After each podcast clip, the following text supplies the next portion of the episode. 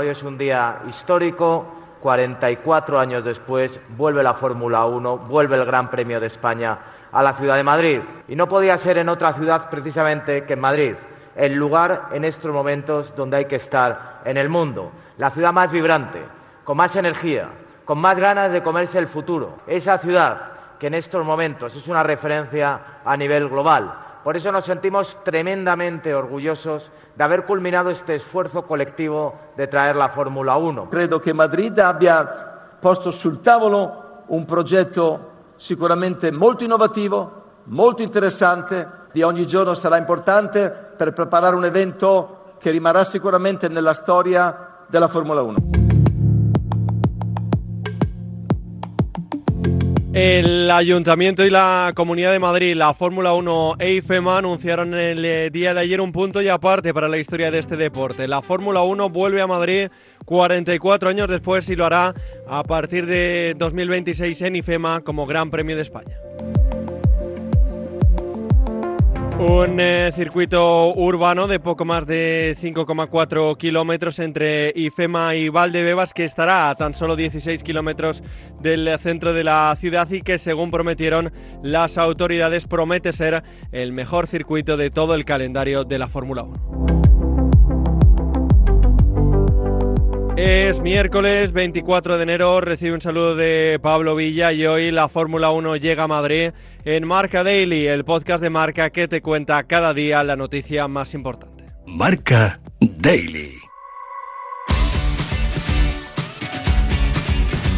Sí, bueno, bastante parecido al que habíamos eh, visto o imaginado, pues eh, prácticamente 5,4 kilómetros, 20 eh, curvas, dos túneles, además, bueno, pues muy cortitos, pero, pero es el primer circuito que tiene dos túneles, cuatro zonas de adelantamiento, 300 kilómetros por hora de velocidad punta en algunas zonas, más o menos un minuto y medio en cubrirlo, todo por la zona del IFEMA y Madrid Cool, la mitad, por supuesto, está más o menos todavía le falta por hacer, pero bueno, pues es un circuito único, como lo son todos los circuitos circuitos y en cierto sentido novedoso porque bueno aporta eh, pues un grado distinto eh, o un pado por ejemplo eh, cubierto. O sea cosas que no están sin ser a lo mejor el mejor del mundo pero es un circuito distinto a todos y con su propia personalidad Muchos detalles sobre los que profundizar y para eso he llamado a Miguel Sanz, periodista del Mundo Marca que cubrió la presentación. Más allá de cómo será el circuito, ¿qué supone a nivel económico, social y mediático para Madrid la llegada de la Fórmula 1? Bueno, también se sabía un poco desde el principio porque una de las después de lo que pasó en Valencia, que se desvió mucho dinero, se perdió mucho dinero y hubo mucha polémica polémica política, aquí van a tener mucho más cuidado y eh, bueno, pues la idea es efectivamente es capital privado completamente algo tiene que aportar la ciudad de Madrid, como algo aportaba, evidentemente, hasta la alcaldesa de Montmeló. Algo dinero público tiene que ir para pagar las mínimas, las mínimas cuotas y cánones, ¿no? Pero que sea prácticamente lo, imprescindible. La idea es, pues eso, que sea eh, tanto la construcción del circuito como el mantenimiento y el pago de las, de, las, del propio canon de la carrera, que sea privado. Y a partir de ahí, pues, para la comunidad generar hablan de pues, entre 8 y 10 mil puestos de trabajo, de forma directa también, y, esa ganancia económica aproximada de, de 500 millones, y tratar de no hacer la vida imposible a los ciudadanos, que muchos tienen están temerosos de que esto sea una avalancha, y bueno, por la experiencia que tenemos de Mónaco y otros circuitos, luego tampoco es tanta tanta movida, digámoslo así, ¿no? O sea, los circuitos que se pueden montar y desmontar y que efectivamente durante una semana hay mucha gente, camiones y carreteras cortadas, pero tampoco el IFEMA es un sitio de un tráfico espectacular, con lo cual eh, debería ser una cosa bastante menos molesta de lo que parece. ¿Te convence el circuito que nos han presentado y con cuál podríamos compararlo con el actual calendario?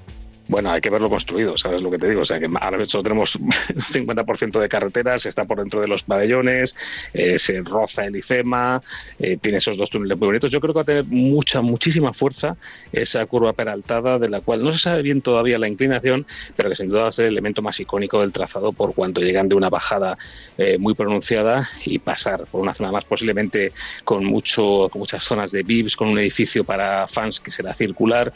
Entonces esa zona yo creo que va a ser la más más impresionante, porque posiblemente no haya un peralte más grande en todo el mundial. Peralte es esa curva, esa inclinación de curva tipo Monza, digámoslo así, ¿no? El Monza antiguo. Entonces, pues esa parte va a estar muy bien. El resto, pues ya lo veremos, porque de circuitos que iban a ser la pera, luego se quedaron en muy poco, y circuitos que iban a ser muy poquita cosa, luego han sido la bomba. Hasta que no se vea cómo está y cómo queda, y los pilotos sobre todo cómo lo disfrutan, y sobre todo si se puede adelantar, que ellos dicen, aseguran que sí, que hay cuatro zonas, pues entonces el circuito más feo del mundo puede ser maravilloso y el circuito más bonito puede ser un tostón. No se puede comparar con ninguno por cuanto quizá no tenga un skyline tan bonito como el que tienen algunas ciudades, que tienen sus rascacielos o sus luces nocturnas, tampoco sabemos si va a ser de día o de noche. Hay que pensar que ahora los circuitos también están muy pensados para televisión, es decir, para los planos televisivos, para quedar de maravilla con estas curvas peraltadas que va a tener, con algún bunker que va a tener, es decir, descensos y desniveles, es decir, que son eh, circuitos pensados eh, no tanto de la manera antigua para el piloto, sino más para el espectador y para el público para disfrutar, con lo cual no se parece a ninguno particular, tiene su propia personalidad y es el circuito de Madrid. ¿Cuáles son, Miguel, las condiciones finales del acuerdo, tanto a nivel económico como de contrato? es de 2026 a 2035, sí, 10 temporadas, que es lo que todos los nuevos eh, circuitos están firmando con la Fórmula 1. La Fórmula 1 que ahora mismo es, debe ser el deporte más elitista porque se permite además no admitir a todo el mundo que quiere entrar que eso si nos lo dicen hace 10 o 15 años con este campeonato no nos lo hubiéramos creído, pues ahora mismo hay tortas por entrar, pues sí, lo que te exige la Fórmula 1, aparte de un canon muy alto, hablamos de 40, 50 millones de euros por temporada, es decir, doblamos lo de hace algunos años, pues además te exigen que sea eh, a 10 años y si puedes a más, pero mínimo a 10 años y a veces incluso incrementando el valor. Con lo cual, fíjate de las cifras que estamos hablando de un montante final, pues posiblemente cercano a los 500 millones, pero claro, si le deberías ingresar 5.000, pues se saben los números, que luego estos números también son muy relativos porque dependen del impacto directo, que eso es medible, y el impacto indirecto. Es decir, cómo mides pues eh, el atractivo que pueda generar en la gente venir, el turismo que se pueda generar por colocarse Madrid en el mapa de la Fórmula 1. Madrid ya era una ciudad muy conocida, pero ahora en el mapa de la Fórmula 1 pues puede recibir otro tipo de público, otro tipo de turismo. Entonces ese es el impacto indirecto de esta carrera que es más difícil de medir, pero que los organizadores, como hacía también Cataluña, pues lo, lo valoran en, pues bueno, pues si me gasto 50, valoro en 500 el impacto económico que tiene esta carrera. Es eh, una incógnita, Miguel, pero ¿en qué fecha podemos encajar el nuevo Gran Premio de España? es muy complicado incluso de un año para el siguiente. Ahora mismo hay carreras en la misma Montmeló que llevaba toda la vida en mayo, toda la vida en mayo lo han movido a junio. Eh, también ocurre en el Mundial de Rallys. Es decir, es muy difícil. y FEMA tiene sus preferencias, posiblemente en torno al verano o pasado el verano, más o menos, para que no haga un excesivo calor, porque en Madrid en verano a 40 grados no hay quien pare. Y en el IFEMA todos lo conocemos, no hay un árbol. Hay, hay árboles, pero por donde pasa la carrera no hay. Entonces, eh, digo de árboles en general de zonas de sombra, ningún circuito de zonas de sombra realmente, pero bueno, no es una zona fresca, es lo que quiero decir que otros circuitos sí están eh, un poco más eh, ambientados, ¿no? Entonces, aunque hablan de clima etcétera, sobre todo en los pabellones, y es una parte que la gente que trabaja en la Fórmula 1 lo va a disfrutar, aunque haga calor. El aficionado, yo creo que si es mejor fuera de verano, eh, mejor. Entiendo que será, pues eso, en torno al mes antes o al mes después de verano, que sería lo ideal, porque las, las eh, carreras del inicio y del final valen todavía más caras. Cuando tú pides un gran premio, si organizas en torno a los dos o tres primeros o al último, vale el doble.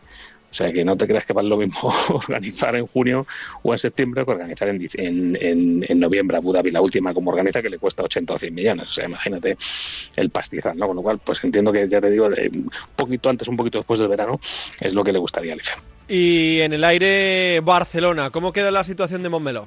Pues tiene contrato 2026 y además con la titularidad del Gran Premio de España con lo cual o va a haber dos grandes premios de España o Barcelona se queda como gran premio de Barcelona, de, de Cataluña, aunque eso la FIA no le gusta, eh, o no lo hace al menos, o lo le cambia la nominación o directamente renuncia y es indemnizada. O sea, vamos a ver porque ellos además quieren seguir, eso está diciendo el presidente de la Generalitat, lo están diciendo desde el circuit, que quieren seguir, pero vamos a ver las condiciones, porque ahora mismo ya el Gran Premio pasa a ser el de Madrid, que tiene que construir el circuito todavía, faltan dos años, que parece mucho, pero hay que construirlo. Pero Barcelona insiste en que quiere seguir, pero claro, no, no puede, eh, o por lo menos hasta este momento no puede llegar a las cifras que paga Madrid. Así que ya veremos si hay dos grandes premios en España, que podría haberlo quizás en 2026, pero ya en 2027, salvo que Barcelona empuje bastante más, pues será complicado que coexistan, que coexistan los dos.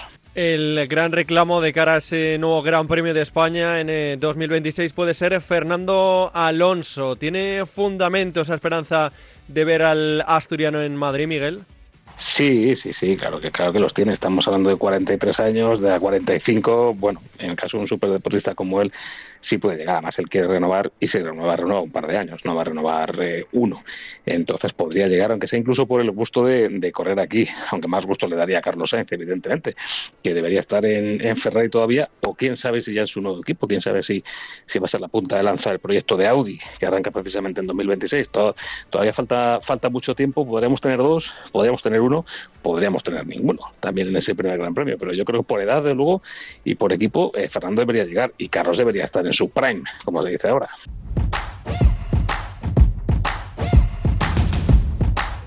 Sin duda, el de ayer no fue un día más para el automovilismo español ni para la ciudad de Madrid que se vestirá de gala a partir de 2026 para recibir a, la Fórmula 1. Hasta aquí una nueva edición de Marca Daily, un podcast disponible en todas las plataformas. Mañana más y mejor.